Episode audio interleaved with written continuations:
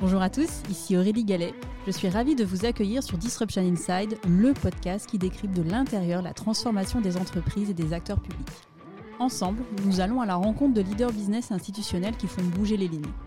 Nous allons décrypter leurs stratégies, revenir sur leurs réussites et leurs échecs et faire le plein de conseils pratiques. Mon objectif, vous aider à passer à l'action en vous inspirant des meilleurs.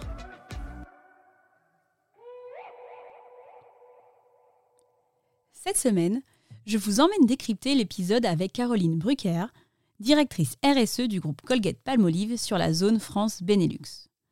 Présent dans 200 pays dans le monde, Colgate Palmolive est une multinationale américaine connue de tous. Colgate, Elmex, Sanex, Tahiti ou encore Soupline Lacroix et Ajax sont des marques bien connues des consommateurs français. Sachez que 6 foyers sur 10 dans le monde utilisent des produits de la marque Colgate Palmolive. La mission du groupe, proposer des produits d'hygiène du quotidien et de prévention accessibles à tous en termes de distribution et de prix. Nous avons exploré dans l'épisode avec Caroline la stratégie RSE du groupe Colgate Palmolive. Cette dernière repose sur trois piliers. Premier pilier, générer un impact social positif en développant des initiatives autour de la parité, de l'inclusion et de la diversité. Caroline revient notamment dans l'épisode sur les initiatives concrètes lancées dans le cadre de la mission handicap et sur la décision prise de transformer les 12 jours enfants malades en 12 jours aidants pour permettre à chaque collaborateur d'accompagner ses proches. Second pilier, soutenir des millions de foyers au travers de leurs produits, en proposant des produits sûrs, efficaces et en travaillant sur l'emballage et la consommation des produits pour réduire leur empreinte. Colgate Palmolive a par exemple développé une technologie disponible en open source pour rendre les emballages des dentifrices recyclables, ce qui n'était pas le cas avant. L'enjeu faciliter le travail de collecte et de traitement des recycleurs si tous les produits de la filière ont un emballage répondant aux mêmes caractéristiques techniques. Cinq ans de recherche ont été nécessaires pour proposer ces nouveaux emballages. Troisième et dernier pilier, réduire l'impact du groupe sur l'environnement en activant plusieurs leviers. Le premier, la réduction de la consommation d'eau, avec un objectif en 2025 d'être net zero water, c'est-à-dire de rendre à la collectivité autant d'eau que ce qui a été prélevé sur le territoire français.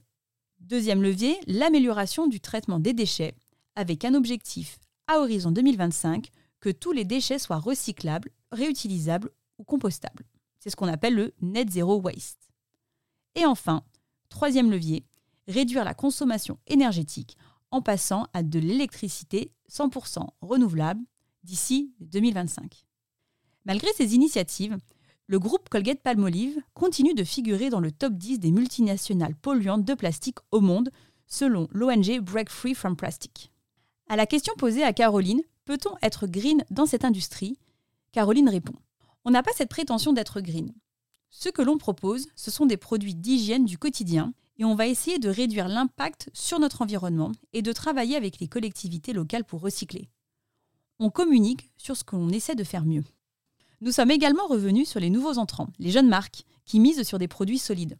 Dentifrice, shampoing, gel, des sachets de poudre à diluer pour le liquide vaisselle ou le savon à main, ou enfin des pastilles ultra concentrées pour les produits de nettoyage. Pour Caroline, je cite, C'est intéressant de voir comment ces marques peuvent proposer des solutions à leur échelle. Ça nécessite de la recherche pour trouver des solutions qui soient sûres, efficaces et à un prix accessible.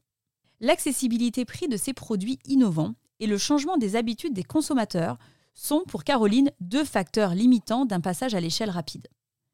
Elle nous partage le chiffre suivant. La réalité, c'est qu'on a 30% de la population française qui ne s'intéresse pas à ces sujets. La majorité est plus prête à ce stade à accepter les éco-recharges. Le parti pris de Colgate Palmolive est donc de proposer plusieurs solutions pour que chacune de ces innovations avance à leur rythme. Caroline nous confie dans l'épisode que l'Europe est le continent qui est le plus engagé sur les sujets de développement durable et impact social. À titre personnel, je trouve ça un petit peu flippant, parce que les effets du changement climatique deviennent mois après mois de plus en plus perceptibles.